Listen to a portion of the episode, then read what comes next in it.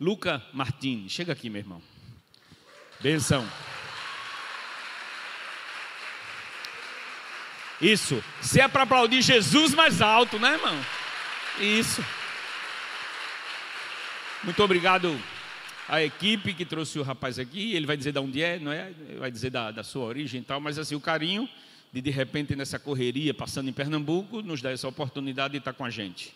Muito obrigado, Lucas. Deus abençoe, tá? Nós vamos orar e que Deus faça nesse instante de você um instrumento dele em nome de Jesus.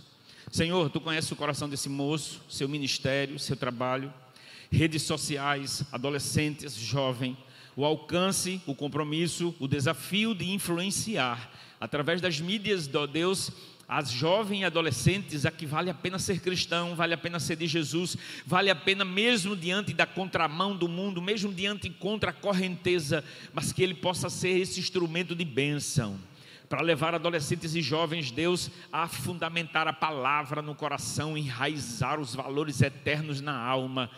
E nessa noite, para nós, um motivo bem especial, a alegria, a vitória da tua igreja, a bênção, Deus, para o teu reino e alegria para os nossos corações, que ele seja agora um instrumento do Senhor. Faça na vida dele aquilo que está na proposta do teu coração. Que todos sejamos abençoados, ó Deus, com a sua ministração vindo direto do trono do Senhor em nome de Jesus. Amém, amém e amém. Com você, viu, querido? Obrigado, pastor Dário. Muito obrigado. Obrigado a você. Eu também sou filho de um pastor Dário. É verdade. Pastor Dário, meu pai. Hoje, um pouco antes de vir para cá, também liguei para ele. Está lá na Itália. Então, o segredo também, eu também sou Dário, irmãos. Dário Lucas sou. Glória a Deus, prazer estar com vocês. Agradeço a Deus pelo privilégio de poder compartilhar a palavra nesse dia tão especial que nós estamos aqui, acompanhado do meu querido amigo Rica. Pastor Ivener também está aqui hoje com a gente. Muito obrigado. E Carlos, pai Carlos filho também, por todo o carinho nesses, nesses dias que nós tivemos juntos, ontem, hoje. E eu creio que hoje é uma noite especial. Que bom que você está aqui. Eu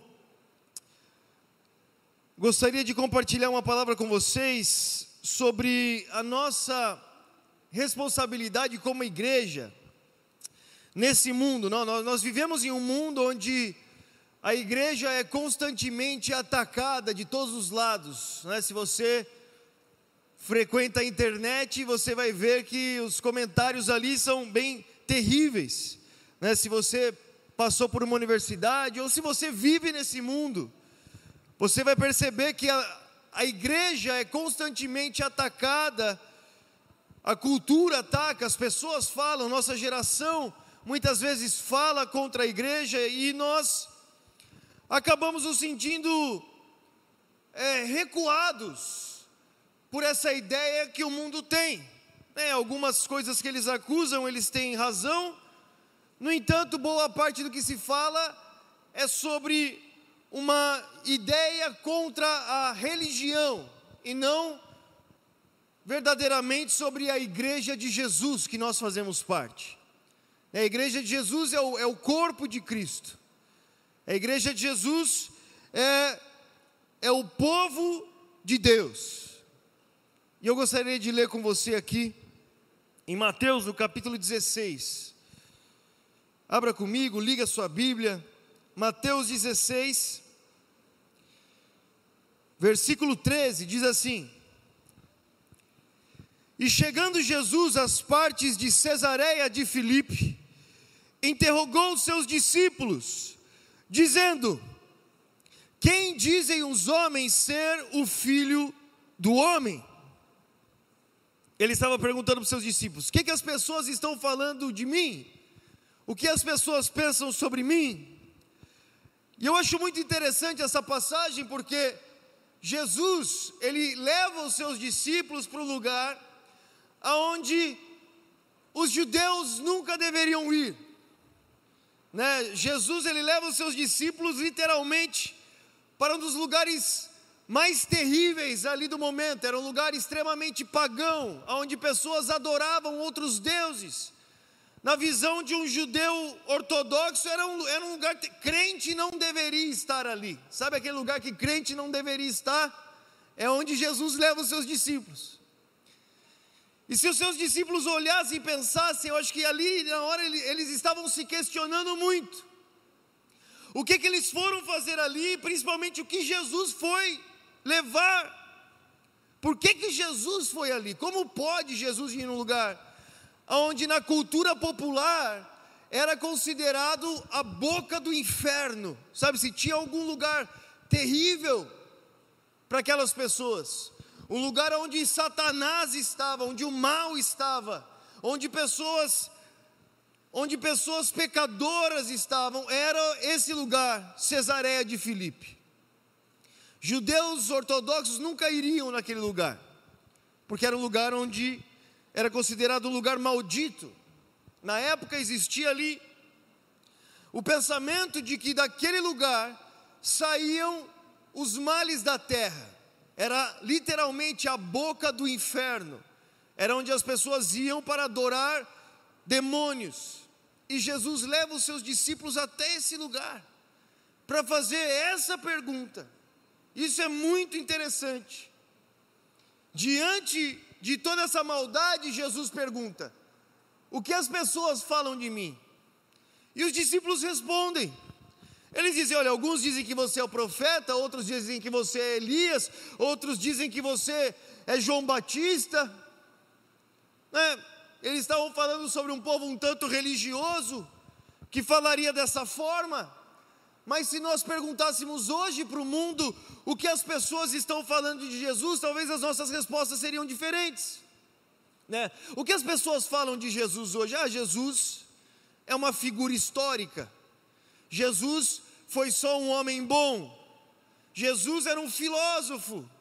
Jesus era amigo de Confúcio. Ah, Jesus era, ele era só mais um, um homem de paz e amor que veio trazer bons ensinamentos. Ou Jesus era um revolucionário. Alguns dizem que Jesus era um ET. Né? As pessoas falam de tudo hoje. Pode perguntar. É impressionante o que as pessoas pensam acerca de Jesus. E nós poderíamos responder: Ó oh, Jesus, meus amigos estão falando que você era um hippie da década de 60. Ah, Jesus, meus amigos estão falando que você é um revolucionário. Ah, Jesus, meus amigos falam que você é, é só um cara muito legal, ou um espírito superior, né? ou um anjo que veio do céu. E o que é muito interessante é que Jesus não faz nenhum comentário sobre aquilo que os discípulos falam sobre o mundo, que o mundo está falando. Jesus não diz nada. Ele não fala assim, olha que povo, eles não sabem o que eles estão fazendo, olha, vamos lá, eles estão muito errados, como que eles podem estar falando isso de mim?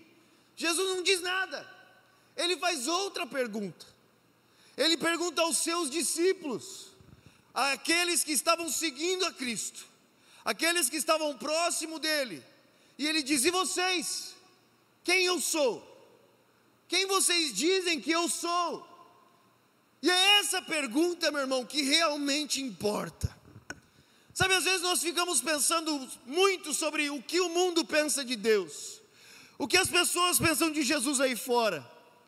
Quando me perguntam sobre a Europa, hoje nós, nós estamos trabalhando na implantação de igrejas na Itália, na Inglaterra, e realmente é um terreno muito complicado, muito difícil, mas as pessoas sempre dizem: olha, a Europa está fria, a Europa, ela realmente está fria, e, e, eu, eu sempre respondo assim: falo, o que, que você pode esperar de um mundo morto, senão que ele esteja frio? O mundo morto está frio. O problema não é o mundo estar frio, o problema é quando a igreja está fria, esse é o grande problema. O problema é quando aqueles que estão seguindo Jesus não conseguem dar a resposta de quem Ele é. O, o problema daqueles que estão, que dizem que são seguidores de Cristo. Essa é a pergunta que vale. É isso que Jesus está interessado em saber. Mas e vocês? Vocês que estão me seguindo, quem eu sou?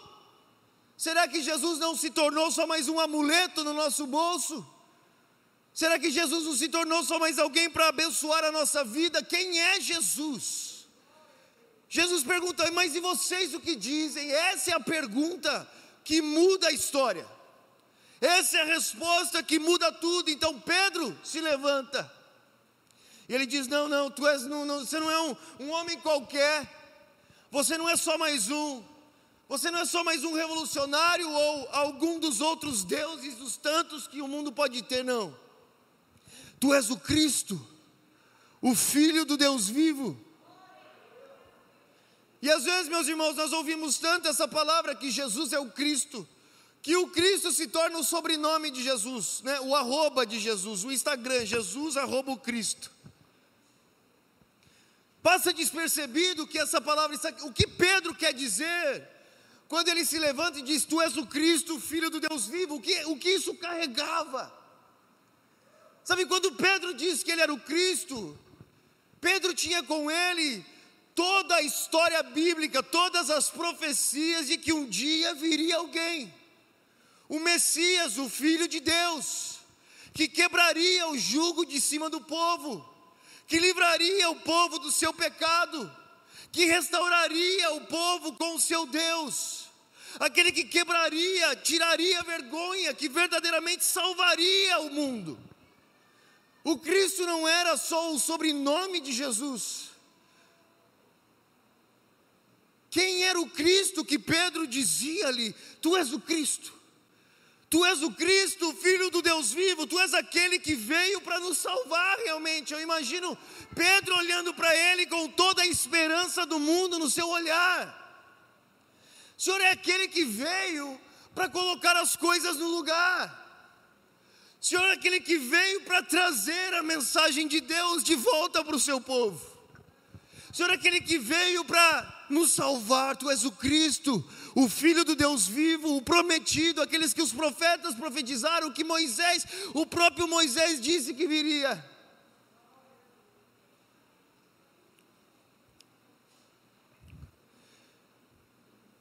Então Jesus diz algo, ele responde a Pedro: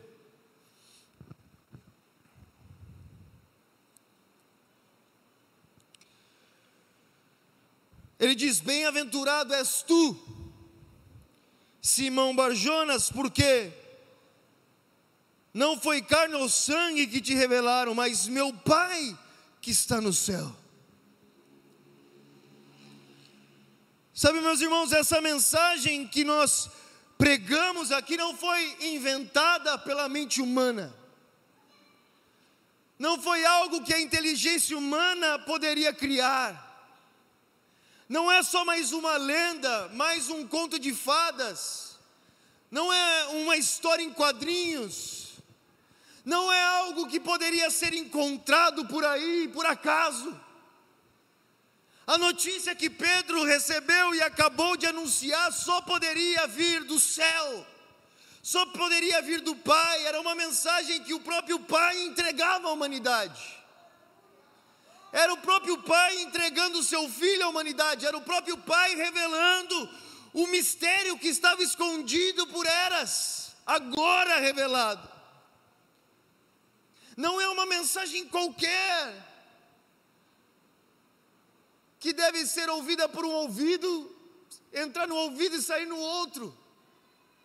Jesus diz: Isso que você disse agora, não veio da sua cabeça, não veio de inteligência humana, não veio da intelectualidade dos homens, não veio da imaginação humana, foi o Pai que te revelou.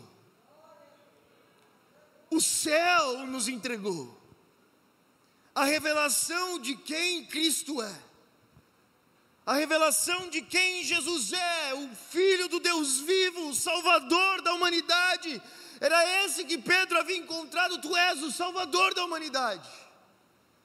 Tu veio para restaurar todas as coisas.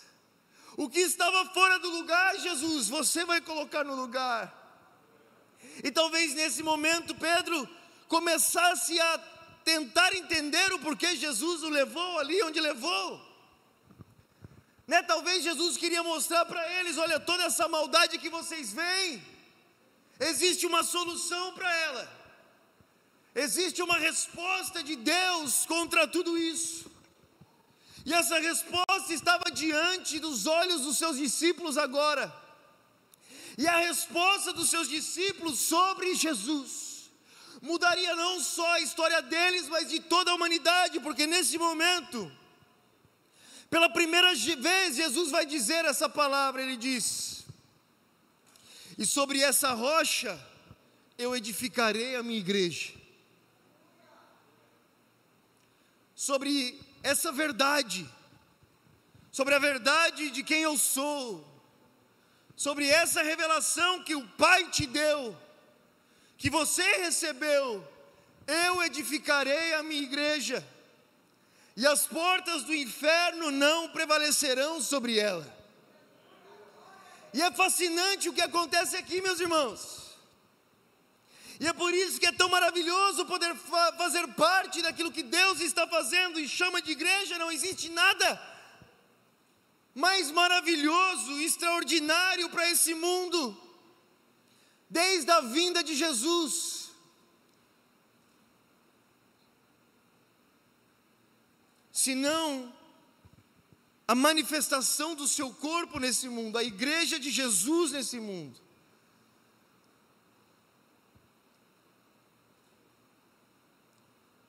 E o que acontece é muito interessante porque, no mesmo momento que os discípulos poderiam olhar para Jesus e dizer: Você é a resposta para esse inferno, para a boca do inferno, para o mal que sai daqui. No momento que os discípulos entendem, veem quem Ele é, tem a revelação de quem Ele é, Jesus diz: Pois então, A vocês que creem, que disseram que eu não sou mais um, que eu sou o Cristo, vocês agora passam a ser a minha igreja, e as portas do inferno não prevalecerão sobre ela. Se existe uma esperança nesse mundo contra toda essa maldade, meu irmão, essa esperança está no corpo de Jesus nesse mundo. Na mesma hora que Pedro olhava para Jesus com uma esperança, Jesus apontava o inferno e a igreja e dizia: vocês são a resposta para isso. Se existe alguém que pode avançar contra toda essa maldade, se existe alguém que possa avançar contra o mal e prevalecer contra ele, são vocês. E naquele momento Jesus dá uma autoridade à igreja, não é algo que nós poderíamos conquistar, não é algo que nós merecemos. Mas por meio da fé em Cristo, Ele dá uma autoridade à igreja contra as forças do mal. E a palavra que Ele diz, e o inferno não prevalecerá contra a igreja, muitas vezes nós pensamos que ali significa que o inferno atacará a igreja e não terá força contra ela. Nós estamos em, em posição de defesa. Mas a entonação do que aquilo daquilo que Jesus está dizendo é: a igreja avançará contra o inferno, e o inferno não prevalecerá sobre ela. As portas do inferno não prevalecerão, ou seja, a igreja avança, a igreja invade todo esse mal que o mundo consegue ver. E é por isso, meus irmãos, que se você olhar para a história do cristianismo, a igreja nunca fugiu dos problemas, ela sempre correu em direção a eles. A igreja nunca fugiu das crises, a igreja sempre correu em direção a elas. A igreja sempre deu a resposta àquilo que a humanidade não conseguia dar.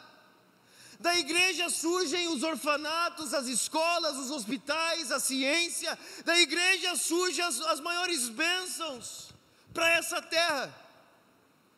Porque a igreja é o corpo de Cristo, é o povo que segue a Ele, é o povo que reconhece verdadeiramente quem Deus é. E por uma obra magnífica de Deus que talvez nós nunca entendamos. Nós, pela fé em Jesus, podemos fazer parte e ser o templo do Espírito Santo. verdadeiramente por onde Deus age nesse mundo. É tão maravilhoso ser igreja de Jesus, cara. É tão maravilhoso saber que você pode ser uma resposta aonde o mundo já não consegue encontrar solução. É a igreja de Jesus. Como nós respondemos às crises desse mundo? Como nós respondemos contra a maldade, a verdadeira guerra travada onde os olhos não enxergam, contra o governante desse mundo que vem atuando e destruindo a criação de Deus. A igreja de Cristo pode avançar contra o mal e vencer o mal,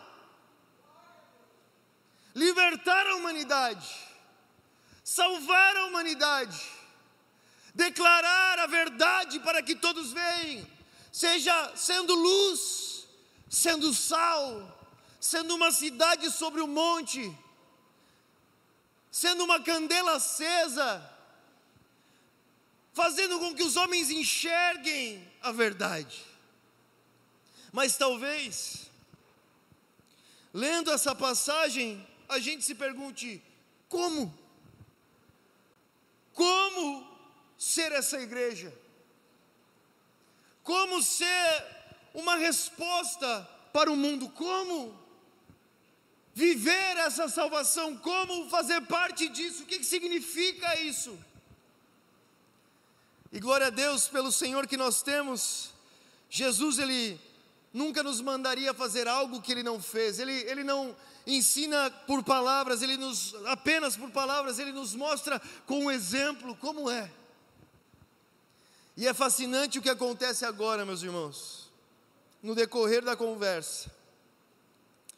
A Bíblia diz que a partir dali,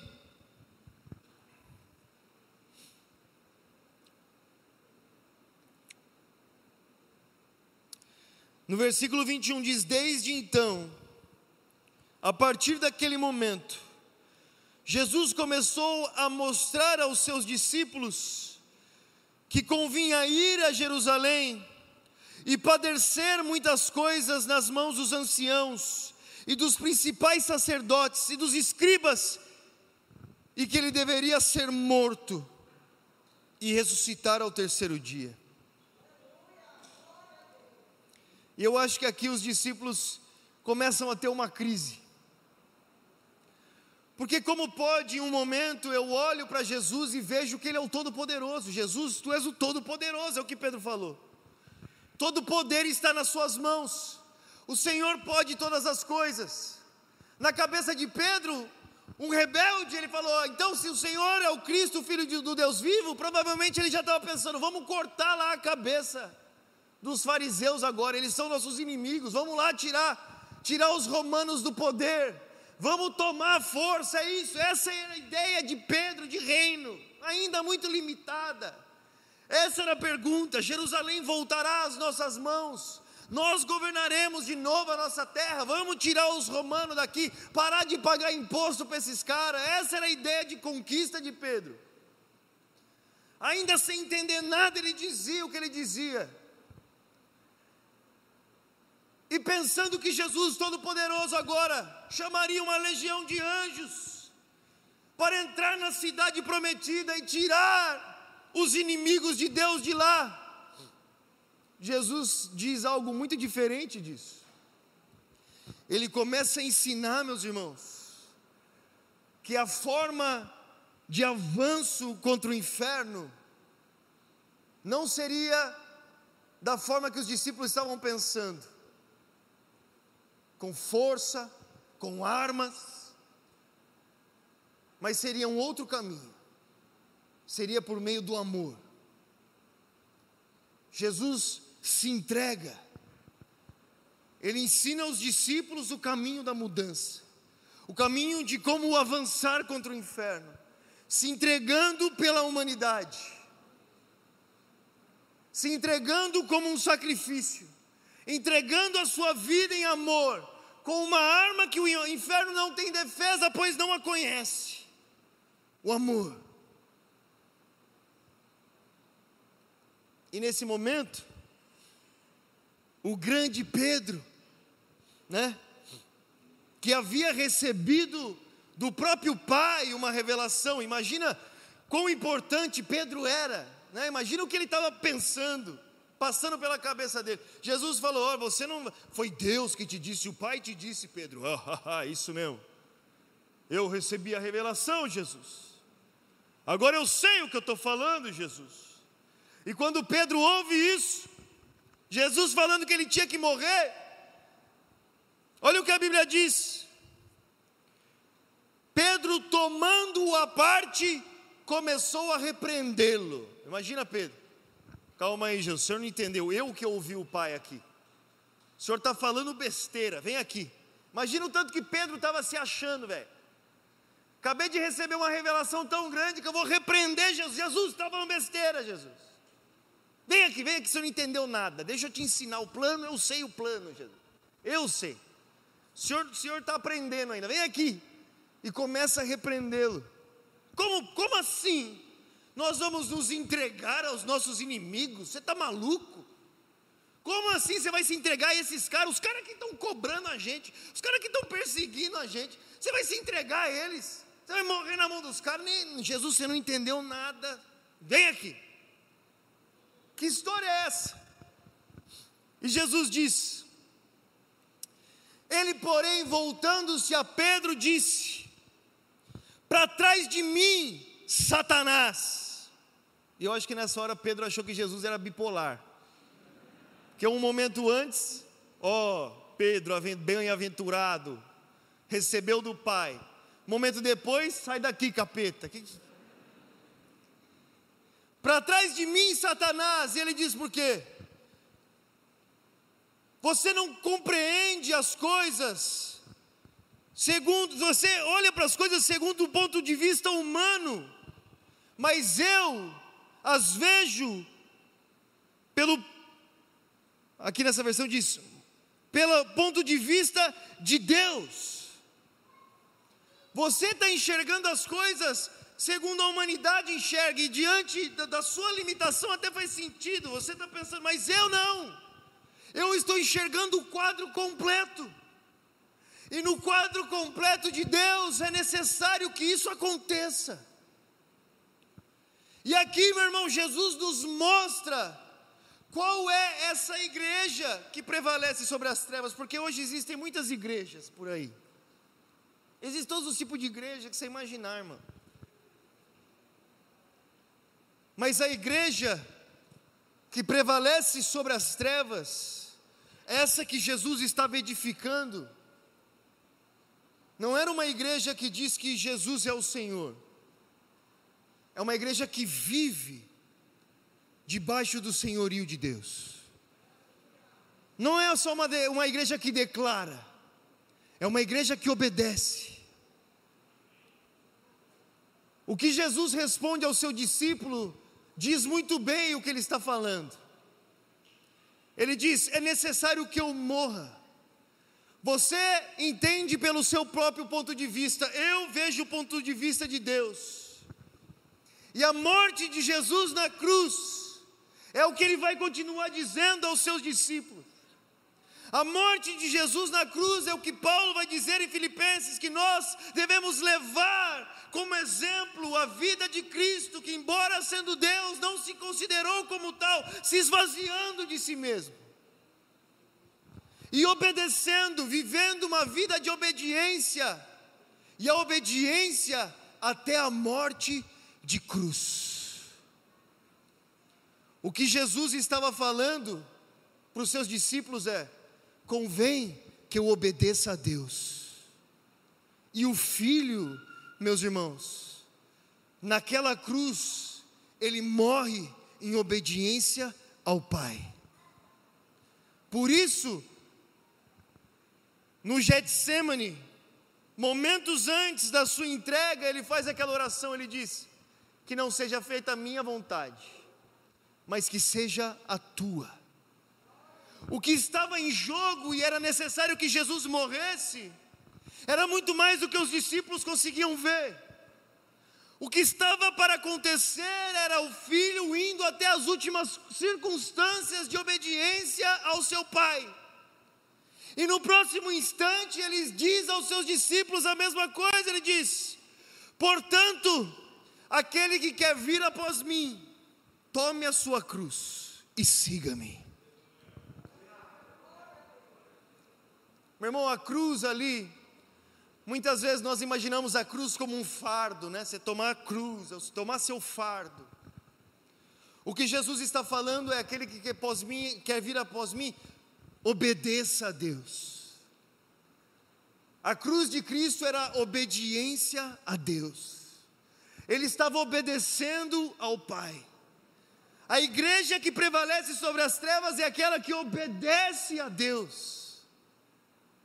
A obediência que traz vida, a obediência que traz realmente a solução para aquilo que o mundo precisa. Quando Jesus aponta, tome a sua cruz, ele diz: obedeça a Deus. Aquele que quer ganhar a vida, deixe a sua vida, deixe de viver para si mesmo e viva para Deus. Porque o que adianta, ele diz: o que adianta um homem ganhar o mundo todo e perder a sua alma. Mas, meus irmãos, quando nós ouvimos essas palavras, é, às vezes é tão difícil para nós, porque nós erramos na resposta. Na primeira resposta, quem é o Cristo? Quem é esse que minutos mais tarde diz palavras que parecem tão duras? Morra, tome a sua cruz perca a sua vida. Quem é esse? O peso dessa palavra terá, fará toda a diferença, segundo a resposta que nós damos à primeira pergunta. O que vocês falam para vocês, quem eu sou? Quem é o Cristo? O Cristo é um ditador? É um Deus egoísta? É um Deus totalitário? Quem é esse que diz essas palavras? Jesus pergunta aos seus discípulos: Quem eu sou? Quem vocês dizem que eu sou? Se Deus foi um Deus malvado, pronto para nos exterminar, se Deus for um ditador cruel, se Deus for uma pessoa terrível, então essas suas palavras de tome a sua cruz serão terríveis também. Mas e se Cristo ser quem Ele diz que Ele é? E se aquele que estava dizendo aos seus discípulos: tome a sua cruz, fosse o mesmo que estava para entregar a vida pelos próprios discípulos? Será que aquela palavra, ao invés de ser um peso, não seria uma salvação? Será que Jesus estava apontando para a destruição dos discípulos ao dizer, ao dizer deixe a sua vida?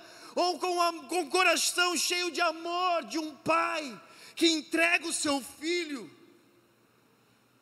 que se sacrifica pela nossa vida, ele diz: Deixe a sua vida, que é tão pouco, a sua vida que te levará para a morte, e tome a minha, entregue a sua, e viva a minha, tome a sua cruz, siga-me. Se nós não conseguirmos responder corretamente quem é, quem é o Cristo, meus irmãos, quem é Jesus? Eu te pergunto, quem é Jesus? Não é Jesus aquele que diz: Eu não vos chamo de servos, eu vos chamo de amigos. Não é Jesus aquele que diz: Eu sou o bom pastor. Não é Jesus aquele que diz: venha, você que tem sede, venha e beba da água da vida. Você que está cansado, venha e tome o meu, o meu jugo e o meu fardo, porque eles são leves. Não é Jesus que se entrega como uma ovelha muda levada ao matadeiro em nosso favor. Se esse Jesus que morreu, irmão, morreu por nós, morreu por nós, Será que as suas palavras são pesadas? Ou elas são salvação?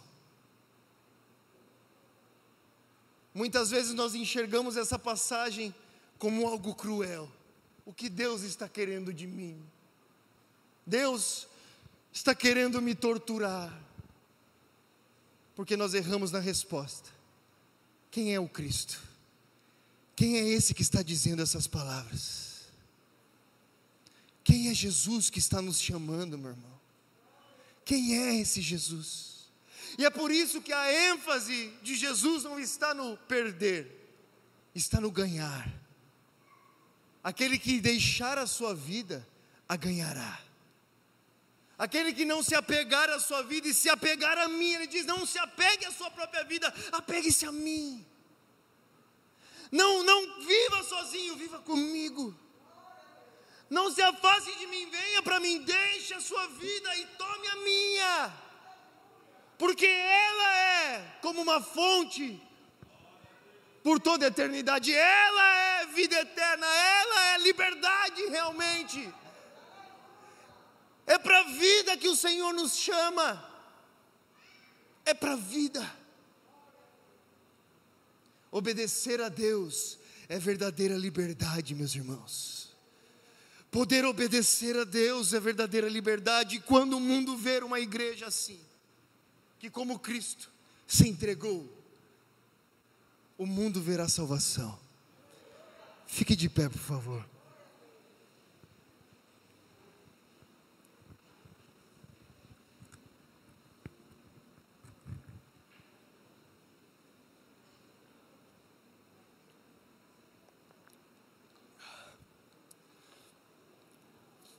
Senhor, nós te agradecemos por essa noite, Pai, Dia dos Pais. Muitas vezes nós lembramos do filho, mas o, ao pai agradou, o pai entregou o filho, que coisa, Senhor. E o filho em obediência ao pai.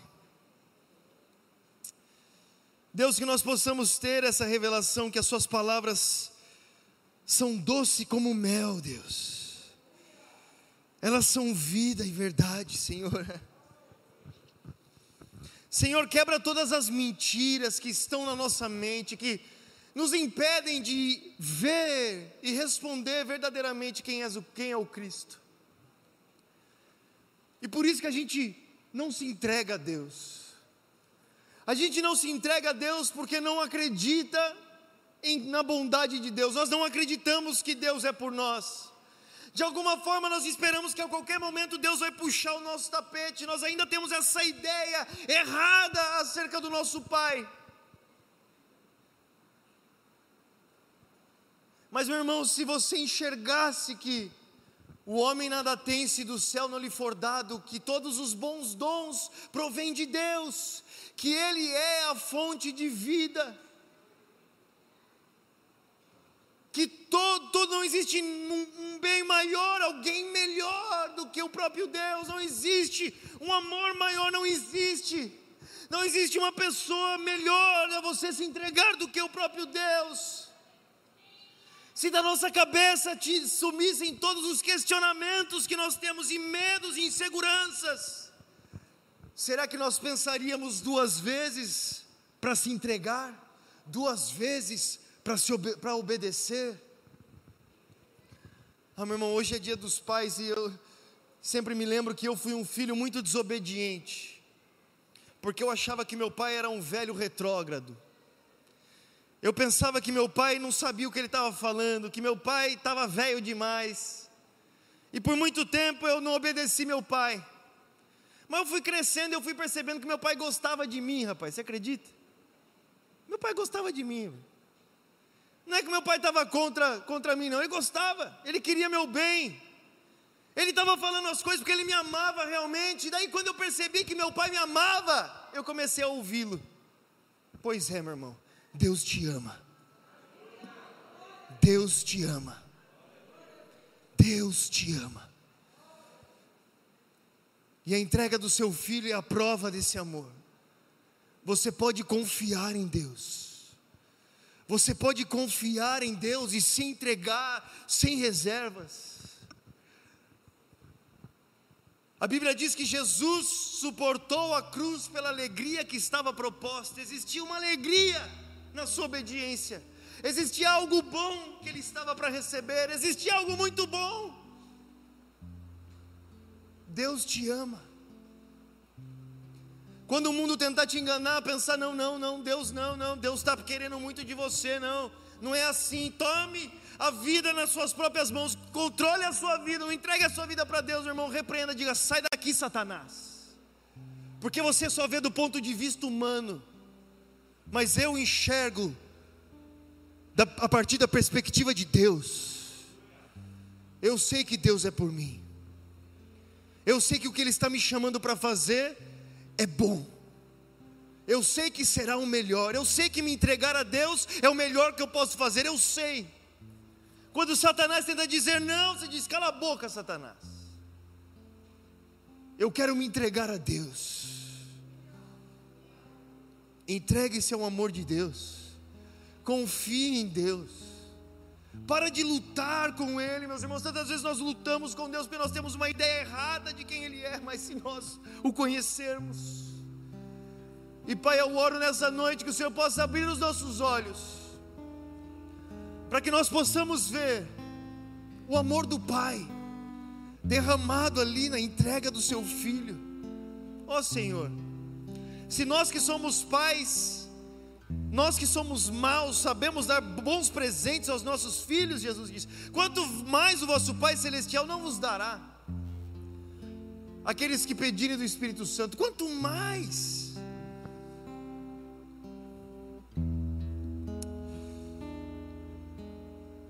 Senhor, que nós possamos confiar em Ti, como Paulo confiou, de poder dizer: olha, se Deus é por nós, quem será contra nós?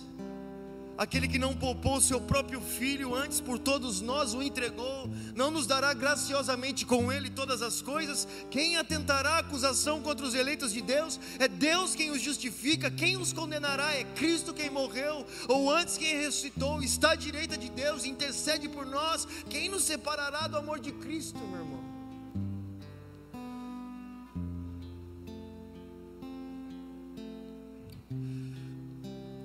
Quando o Senhor disse: Deixe a sua vida, é para que você a ganhasse, ganhasse verdadeira vida. Então, Pai, que nós possamos nos entregar a Ti. Em nome de Jesus, talvez você quer fazer uma oração aí no seu lugar. Talvez hoje você quer se entregar a Cristo. Quem sabe você está aqui nessa noite e você ouviu essa mensagem, você sabe que você precisa se entregar a Deus, você precisa se entregar a Cristo, você precisa entregar a sua vida a Ele. Você sabe que essa é a decisão certa a fazer. Se você deseja fazer isso hoje, entregar a sua vida a Jesus, levante a sua mão, por favor. Eu quero orar por você onde você está, se você está aqui. Tem alguém hoje aí? Senhor, nós te agradecemos. Pai, nós te agradecemos. Senhor, eu também oro que o Senhor faça além daquilo que nós podemos imaginar. Que o Senhor possa nos levar a uma vida de satisfação em Ti, Senhor. Senhor, encha o nosso ser. Eu te agradeço por essa noite. Eu oro que a Tua vontade seja feita. Que nós possamos nos alegrar na Tua verdade. Isso eu oro em nome de Jesus. Amém e amém. Deus abençoe, meus irmãos.